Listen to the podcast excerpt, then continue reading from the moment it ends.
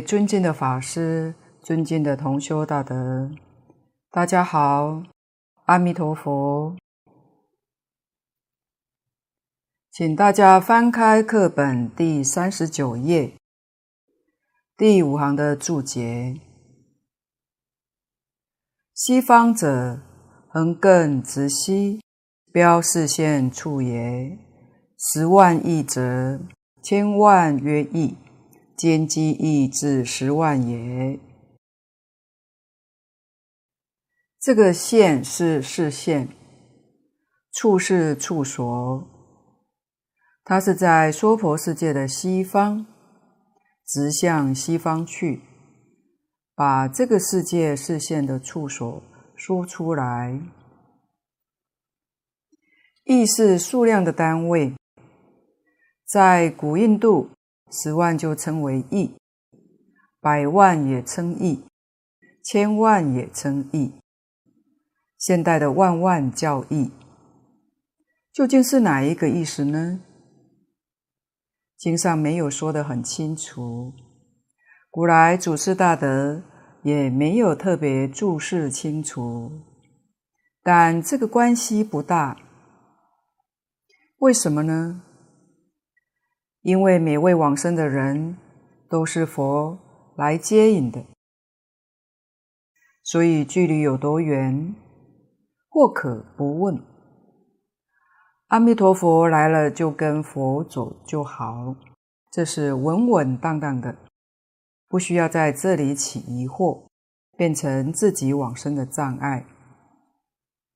罗什大师翻译这部经，说十万亿。世尊讲十万亿有他的一个意思。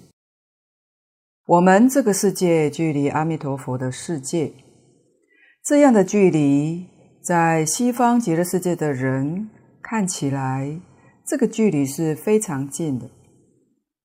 以他们的能力，能够在一念之间就可以到达，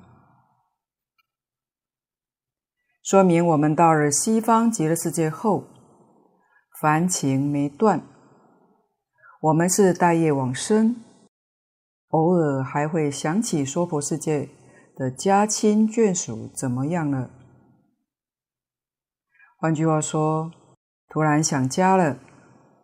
在西方极乐世界的你，神通能力大，天眼洞视，天耳侧听，家亲眷属在娑婆世界六道。无论他们转到哪一道，你都看得见、听得见。机缘成熟时，你要来帮助他，立刻就到达，真的方便。所以世尊说十万亿是有这个意思在。佛土则，三千大千世界通为一佛所化。这就说明，这个直西不是我们地球的西方。地球的西方，现在坐飞机往西方飞，飞十几二十个小时就飞回来了。所以不是地球这个西边，是整个大千世界之西。大千世界那就太大了。我们仰望天空。看到亮晶晶会闪亮的，现代天文学家告诉我们，通通都是太阳，它们都有行星、卫星环绕，都是太阳系。敬老曾宣讲过，许许多多太阳系这么共同围绕一个轴心在旋转，这个轴心就是银河系。银河系的轴心，在中国古时候的天文学里头称作黄极。我们地球的运转，它有个轴心，这个轴心在北半球称为北极，南半球称为南极，所以把太阳系在银河系旋转那个轴心称之为黄极。华严经上称之为世界海，这个银河系里面，大大小小星球，要是计算出来，那个数字可能很惊人。何况现代天文学家告诉我们，目前所熟悉的这个银河系，在太空当中，星系里面并不是很大的。换句话说，还有更大的星系，比我们现在所知的银河系，不晓得要大多少倍啊！世尊在三千年前讲经的时候，告诉我们这个世界的状况。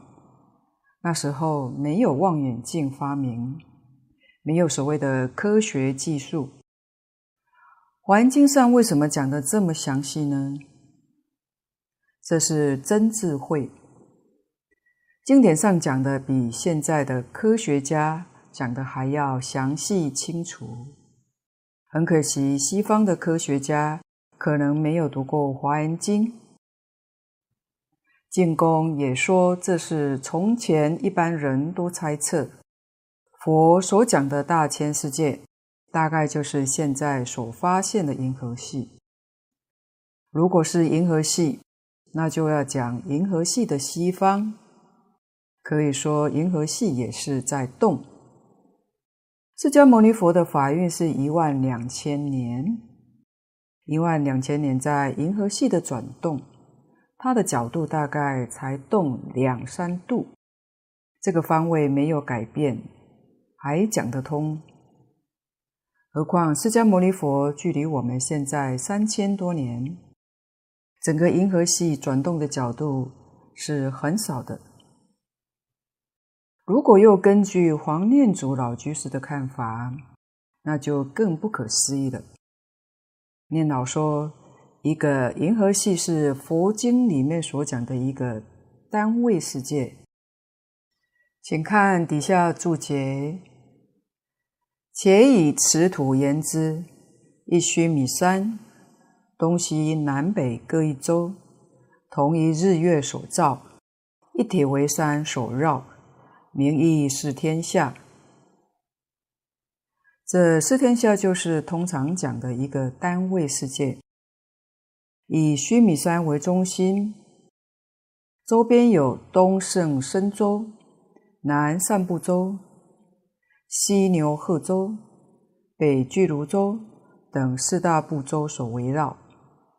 在一个单位世界中，日月围着须弥山绕行，在世界的最外围是铁围山，此名为义释天下，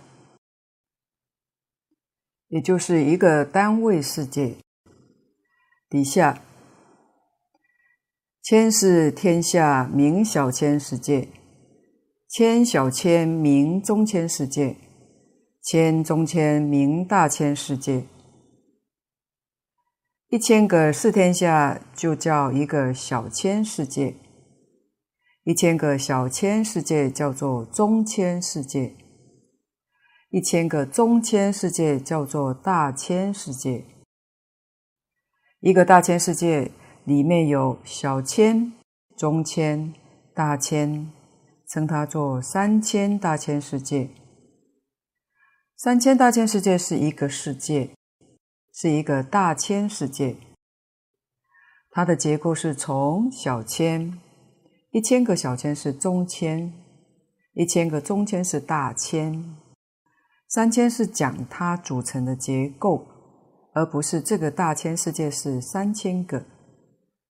请不要误以为佛家讲世界是三千个大千世界。而像这样的大千世界是无量无边，可见得虚空之大是真正不可思议。所以依念老的看法，一个大千世界有多少个银河系呢？有十亿个，但我们现代的科学家还没有发现这么多的银河系。十一个银河系才是一个佛国土，一尊佛的教化区，这个真正大到我们不可思议的。又说，经上所讲的须弥山，很可能就是今日天文学家所说的黑洞。像这样的世界十万亿个，那边也有一个大世界，那个世界就是阿弥陀佛在那个地方主持教化的场所。这是把方位说出来，说明西方极乐世界确实有，真实不虚。过如此佛土十万亿之悉，是极乐世界也。这就把位置给标定出来了。下面蕅益大师假设一个问答：问，何故极乐在西方？答：此非善问。世间人喜欢追根究底。打破砂锅问到底的人真不少。大德说，这种学佛的态度是好态度。有疑一定要问，一定要断疑生信，信心才能够建立。提出问题，问为什么极乐世界在我们娑婆世界的西面呢？蕅益大师答复。这个问题不高明，为什么说问得不好呢？看注解，假使极乐在东，汝又问何故在东，岂非戏论？假使在东，你又问何故在东，戏论就是今天讲的开玩笑。这个发问的不谨慎。况自十一万亿佛土视之，又在东夷，何足自疑？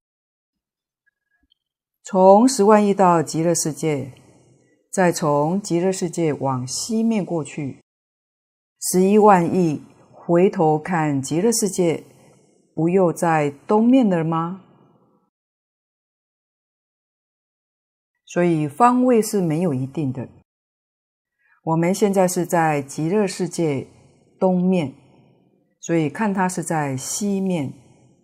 假如是从另外的佛国土，在极乐世界的上面，那看极乐世界是在下方。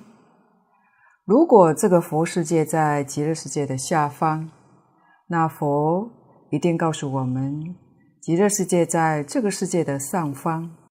所以这个问。不是一个善问。有世界名曰极乐，序依报国土之名也。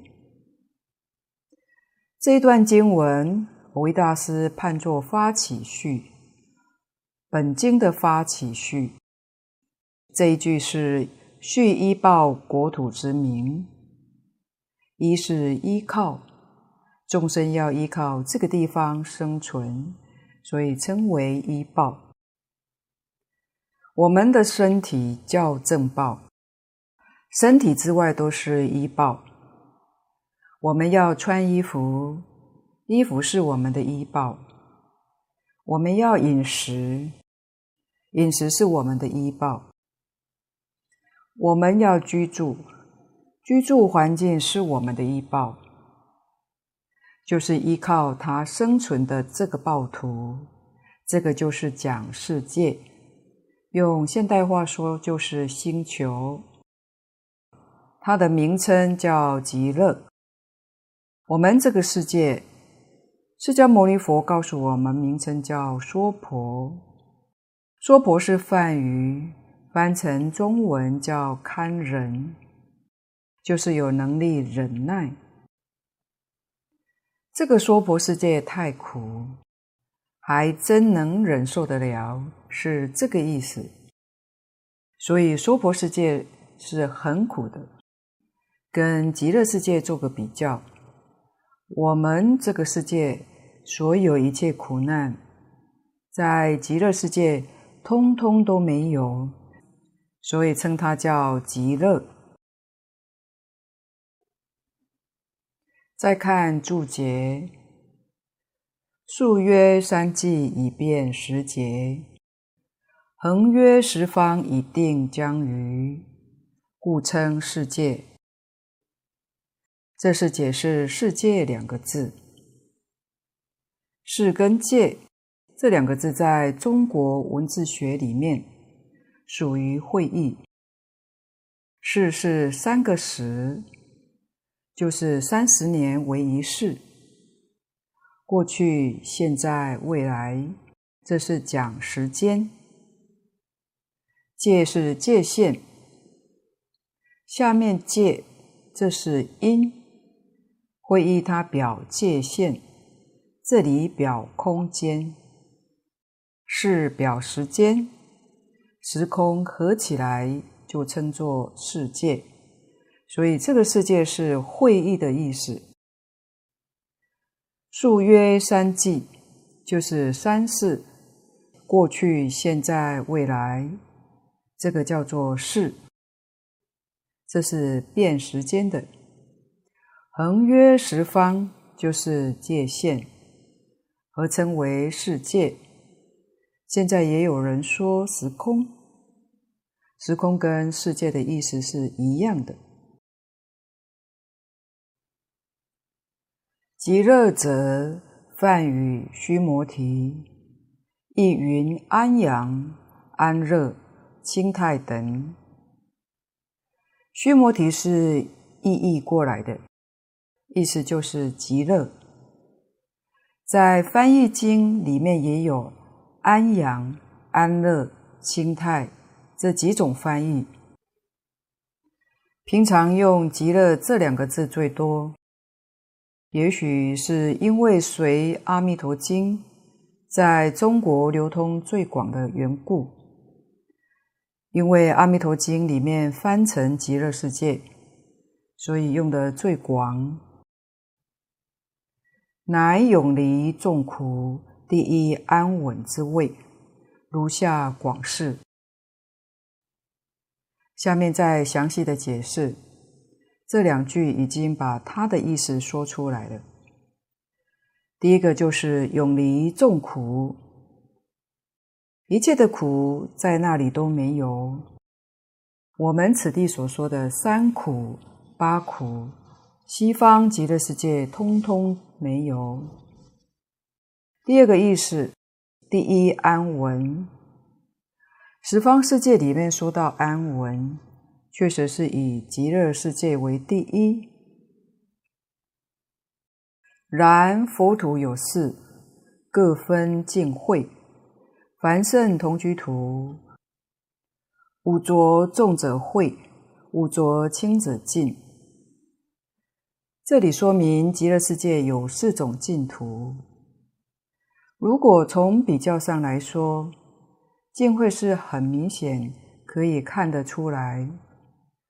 首先说凡圣同居土，凡圣同居土都是带业往生去的，带业就看带得多少了，带少的人他就清，清就清净；再多的人那就浊，所以净慧是从这个地方看的。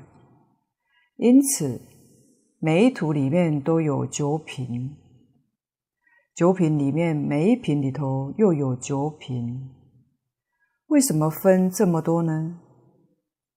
就是每一位带的业不尽相同，所以我们在这个世界认真努力一点，多发奋一点，尽可能的把业障多消除一些，到极乐世界品位就增高了。五浊，本经后面会讲得很详细，这边我们先简要说明一下。第一个是劫浊，第二是见浊，第三烦恼浊，第四众生浊，第五是命浊。浊就是染污，染浊不清净。第一个讲。劫浊，劫是指时间，时间哪会有不清净？历史上所谓的黑暗时代，那个时代真的黑暗吗？不是的，是人造的恶太多，形容它是一个黑暗时代。现今这个世界，大家造业造得很重，所以这个时代。就不会是一个好时代，就是劫浊的意思。劫浊不是它本身有问题，是因为一切众生有后面四种的染浊，这个时代就叫它做劫浊的时代。第二见浊，就是见解被污染，见解不清净。称为见浊。换句话说，对人生、宇宙的观察错了，错了，他还自以为正确，就叫做见浊。第三，烦恼浊。烦恼里面主要是讲贪、嗔、痴、慢，后面还有一个疑，疑是怀疑。特别是现代，一味崇拜西方科技，科技几乎是以存疑为先，一切讲求拿出证据来的教育方式，因此世人渐渐对于诸佛菩萨、古圣先贤的教训就怀疑了，却不晓得是出世间的圣贤，他们的智慧才是真实的。他们的教诲是超越时空、超越国家民族、超越学术、宗教，是一切众生最宝贵的经验、最有价值的教诲。若对这些宝贵教诲怀疑，那就大错了。所以这些都是烦恼的根源，就是思想的染污。思想上的错误。第四讲众生浊，众生浊用现代话来说，就是生活跟我们生活环境的污染。这一点现在我们都可以深刻体会到了。地球空气污染、水污染，连气候都产生异常的变化，这些都是经上讲的。众生浊，最后一个是命浊，就是寿命减短了。寿命是在讲是众生的身心受到自然界的污染，不能够享尽他的天年。某人他有八十岁的寿命，活到五六十岁就死了，这叫命浊。总而言之。就是我们身心环境严重的污染，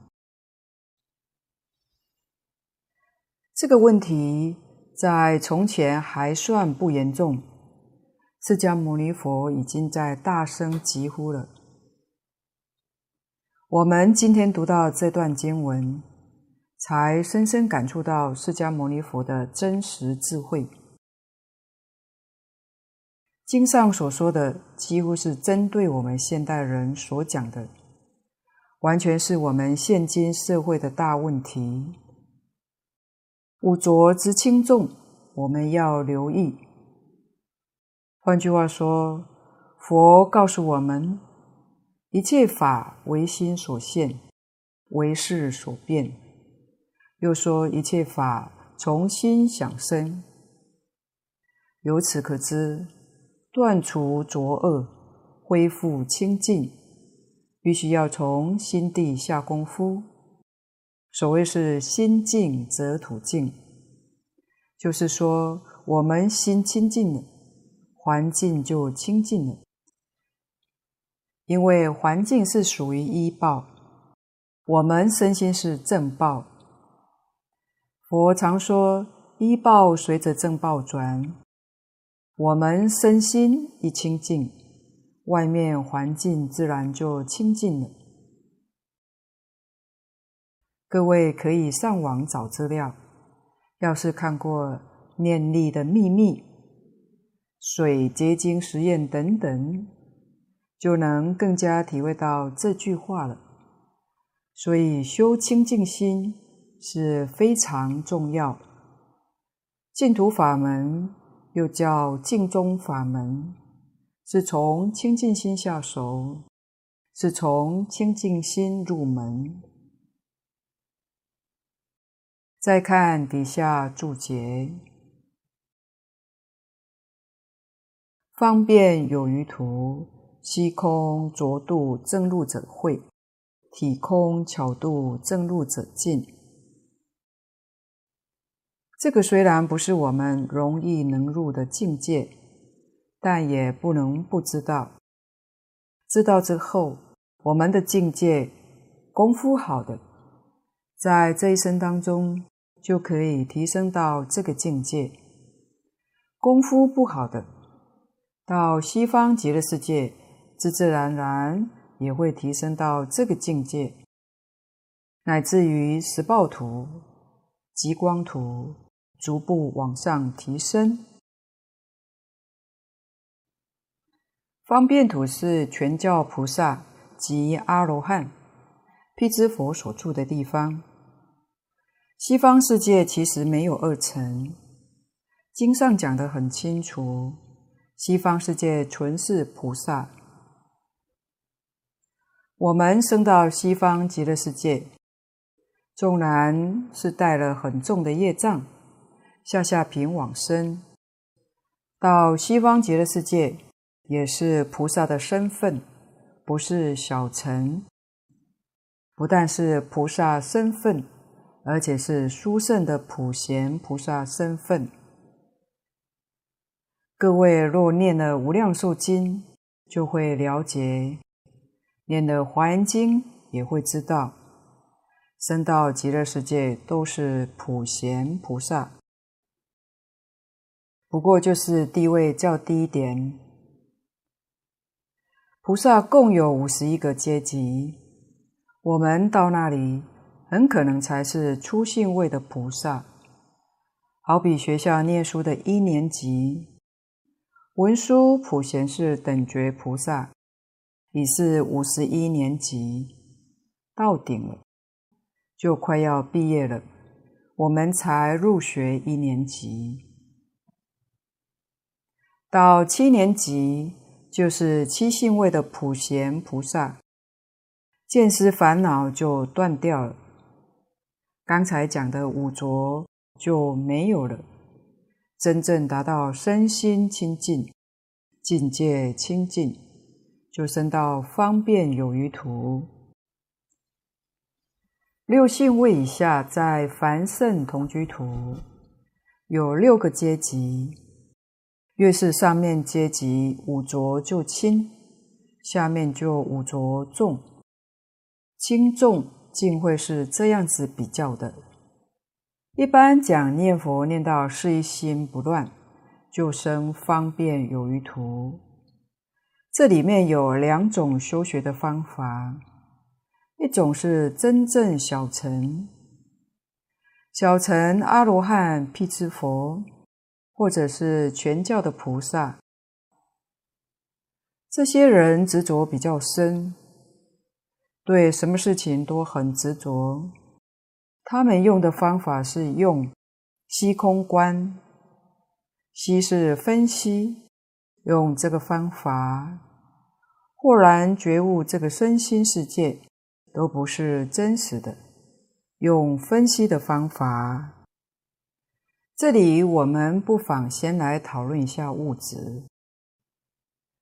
佛经真的是最高科学。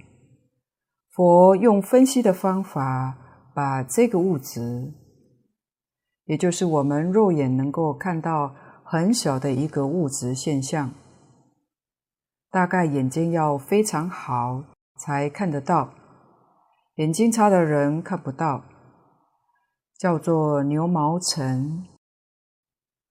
牛毛很粗，毛尖端上有一粒尘土。它在那个毛尖上它不会掉下来，叫牛毛尘。把牛毛尘分析，分作七分，七分之一叫羊毛尘。羊毛比牛毛细，更小的一个微尘。把牛毛尘七分之一放在羊毛上，它很稳当，不会掉下来。羊毛层再分七分之一，叫兔毛层。兔毛更细了，兔毛层再分七分之一，叫水层。水实际上它里面也有空间，这一粒尘土在水里面游来游去，没有障碍。水层再分七分之一，叫金层。金属的密度很大，在高度显微镜下看。还是有空隙，像一个网似，里面孔很多。那一粒微尘在金属的孔里面也没有障碍。金尘在七分之一叫微尘。佛讲的微尘这么小，我们肉眼是看不到，但佛说阿罗汉的天眼能看到微尘。那微尘能不能再分呢？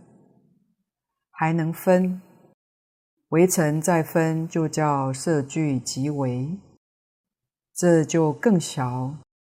阿罗汉天眼就看不到它，菩萨天眼可以看到它。再把色聚即微分成七分之一，叫做即微之微。普通菩萨看不到。谁能看到呢？大乘经典上说八地以上，华严经上说菩萨品位一共五十一个：十信、十住、十行、十回向、十地等觉。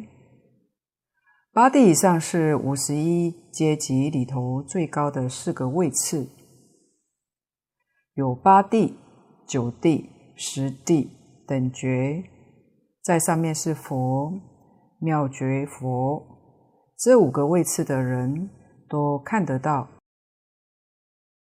即为之为是很难想象的，但是很感激现代科学家的发现，使我们对这件事情更能清楚明白些。科学家其实也用分析法。末学把所查到的资料在这里做个概要性的补充。在《粒子物理学纪年》中记载，一八零三年由英国物理学家道尔顿发表原子理论，说明所有物质皆由原子构成。然后，一九一一年。纽西兰科学家拉塞福证实原子核的存在。一九三零年，奥地利物理学家鲍利首先提出存在微中子的假设，但却是在一九五六年，由科温和莱因斯第一次从实验上得到微中子的存在证据。一九六四年，由盖尔曼与茨威格提出夸克模型，一直到二零一二年，欧洲核子研究组织宣布探测到新波色子，宣布为希格斯波色子。另外，在量子学家纪年中记载。一九零零年，由普朗克首先提出量子理论。一九零五年，爱因斯坦提出光具有波的性质，而且由不连续的量子化的陈述能量所组成，后来被称为光子，一九二五年，海森堡、波恩和帕斯库尔提出量子场理论。同年，薛丁格发展量子物理的第二种形式，称为波动力学，包括科学上最有名的薛丁格方程式。一直到一九八二年，法国物理学家艾斯派克特进行贝尔不等式的实验测试后，确立量子力学的完整，证实了微观粒子之间存在着一种叫做量子纠缠的关系。因此，佛讲的即微之微不能分了，再分就没有了。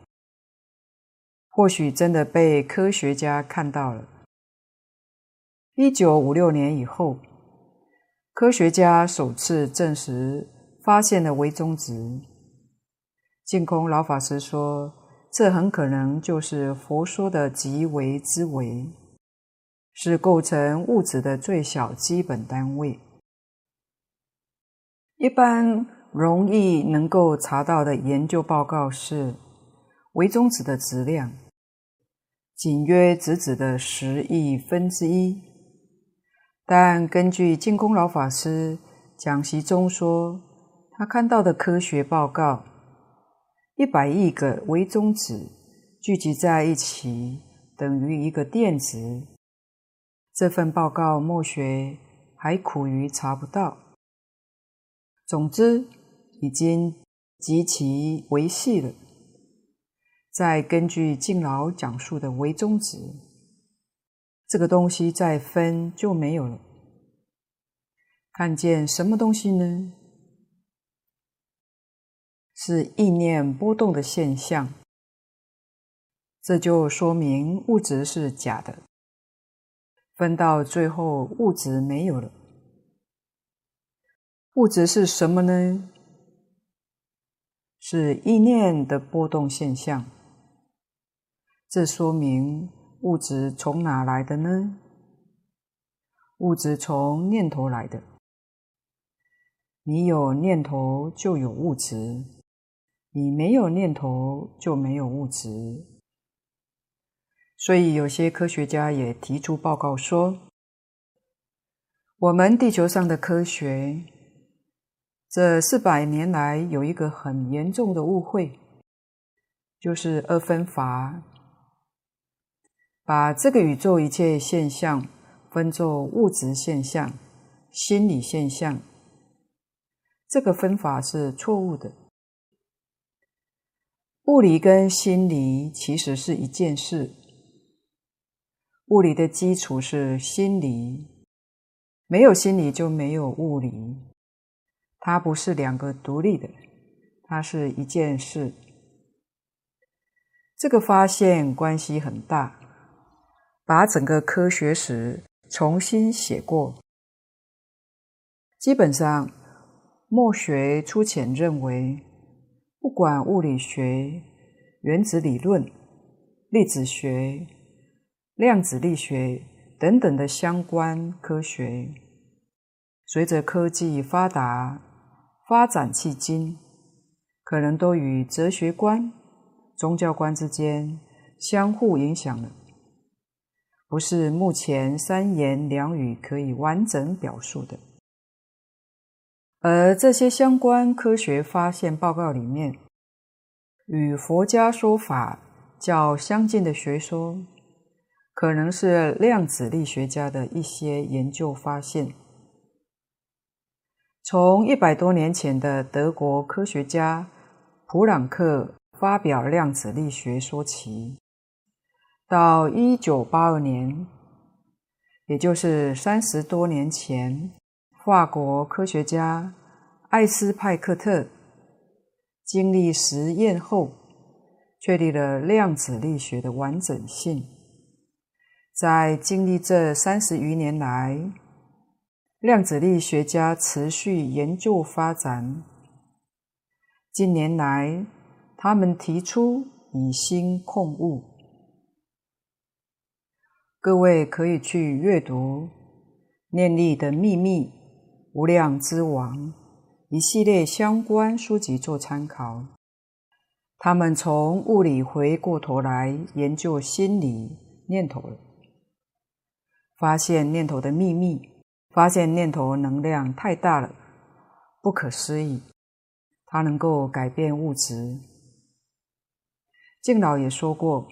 现在他们也积极在收集证据，就是利用治疗，特别是对于严重的病患，像癌症这一类的，医师宣布没办法再治了，能够存活的时间只有一到三个月。科学家专找这些人，这些人里头有一部分。虽不多，但两三个月之后，癌症竟然没有了。再去检查，毛病都好了，也没有吃药，没有打针，也没有再去医治。怎么好的呢？医生感到奇迹。这些科学家知道是念头，念头把他们治好的。怎么治呢？不去想病，病就没有了。病毒从哪里来呢？是不善的念头引起来的。既然已经被医师宣布了死期，只能活一两个月，这些人多半是宗教里面的信徒，晓得自己只有一两个月寿命，怎么办？把病忘掉了，求上帝、求神，想升到天堂去。他那个念头里头只有天堂，只有主和神，因为他没去想他的生，也不去想他的病，天天专想天堂，专想神，做祷告，祈祷两三个月后。病没有了，再去检查病，确实好了。这是说明由念头转变的例子。所以科学家也用这些方法分析，把物质做分析，从分子、原子分析，分析到最极小的微中子。这样一分析。知道物质它的现象，原来都是组合的，不是真实的。就像《金刚经》所讲的一合相，一合相就是分析得到的一个结论。所有一切万物、动物、植物、矿物，都是组合而成的。基本的粒子物质完全相同，是一个。所以叫一合相，合就是组合。好，我们回来继续注解的内容。所以二乘人他们用分析的方法，这样正入，就是契入实相，明了实相，觉悟实相。这个分析方法属叫笨拙。就叫慧，另外一种叫聪明的人，这是全教菩萨有一类叫聪明的，他一听佛说法，不必那么啰嗦分析，就明了，他不需要这么繁琐的过程，就能够当体悟入了，这种就叫体空巧度。他的智慧比前面一类要巧妙得多，悟入也快速。如果用天台四教来比喻的话，藏、通、别、圆，根性是一个比一个利。通教根性的人比藏教利，别教根性的人比通教利。根性最利的是圆教。圆教根性的人一听他就领悟，请看注解：十报无障碍图，次第三观正入者会，一心三观正入者尽。实报，实是真实，真实的报图。前面两个叫画图，这里是真正的报图，也叫实报庄严图。此地用的名字叫实报无障碍图，正是《华严经》上所讲的境界，理事无碍，事事无碍。这是大自在、大圆满的境界，是什么人住呢？是四十一位法身大士修行的处所。换句话说，在别教要到初地菩萨才证入，原教则是初住菩萨。华严经上讲的华藏世界。那就是十报无障碍图。这个地方的菩萨最低的地位就是原教初住，得破一品无明，增一分法身，才能够见到这个境界。这个比前面有很大的不同。前面没有见性，这个地方是见性了。就是禅家讲的明心见性，也是净土中所谓的离心不乱。所以念佛念到事一心不乱，生方便有余图；离心不乱，生十报庄严土，就是生十报无障碍土。要怎样才到这个地步呢？大德说：“不需要问，不需要动念头，就一句佛号一直念下去，自然水到渠成。如果要问，你要起疑惑，什么样是离心？要念到什么时候才能念到离心？那这一生当中恐怕没有指望。”因为你还有杂念在一心里头，就得不到一心，所以什么都不必问。我们不要小看乡下阿公阿婆，一天到晚阿弥陀佛，阿弥陀佛，很可能他们念到事一心、离一心，会是真的。所以人家往生的时候，可以站着走。坐着走，也晓得哪一天又不生病，真正功夫达到这个境界。像《来佛三圣勇士集》里面，海庆、海贤老和尚、老德和尚以及贤公母亲等故事，就是念佛学人的最佳典范。他们的秘诀就是老实念，一直念下去，功夫自自然然增上，就对了。次第三观跟一心三观，都是天台家的名词。所谓次第三观，它是有层次、有先后的。天台大师讲修行的方法。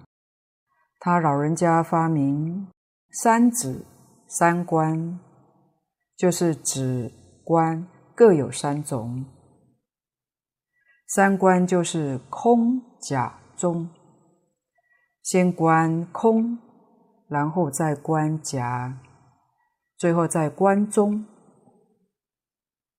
他把空、假、中分为三个阶段来修学。这叫次第三观，对于中下根性的人来说比较容易。真正立根的人，他不需要依这个次第，他在一念当中就圆满空假中，即空即假即中，三观具足。这里面没有界限，这叫做一心三观。当然，一心三观的人根性很利，就在这一念心之中，这一念心就是空，就是假，就是中。这叫圆修三观。这三观，如果我们要学，实在讲，就在一句佛号上。这一句佛号，即空即假即中。怎么说即空呢？仔细去追究一下，能念之心在哪里？能念之心不可得，所念之佛又在哪里？这个佛从体上去观察，体也不可得，所以当体即空。能念所念都空，从体上去观察都空，俱不可得。虽不可得。但这一生，阿弥陀佛，阿弥陀佛，阿弥陀佛，清清楚楚，明明白白，这世上有很清楚、很明白，这就是假。心里念的，心里所愿的，西方从我们娑婆世界过十万亿佛国土。那真有极乐世界，真有阿弥陀佛，是相宛然，这是假，假有。空跟假是一，空不碍假，假不妨碍空，空假一如，这就是中道。所以在一念当中，空假中。通通具足。不过念佛人还是老实念，不要多打妄想了，也不需要去想空、想假，因为这么一想，里头就有夹杂，功夫就不易成就。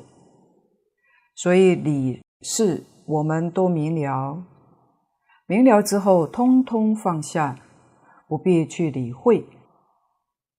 这句句佛号都与一心三观相应，真正念成功了，见思烦恼、尘沙烦恼、无明烦恼都没有了，缘断三惑，这就念成功了。所以自己功夫得力不得力，念得成功不成功，自己是清楚明白的。圆证三德，三德就是法身、般若、解脱。法身是见性的，明心见性，见性就是见到宇宙人生的真相。般若是智慧现前，眼见、耳听这一接触，没有不通达明了的，而且一丝毫错误都没有。完全正确通达明了，这是智慧开的，一开一切开，是出是间一切法，没有一样不通达。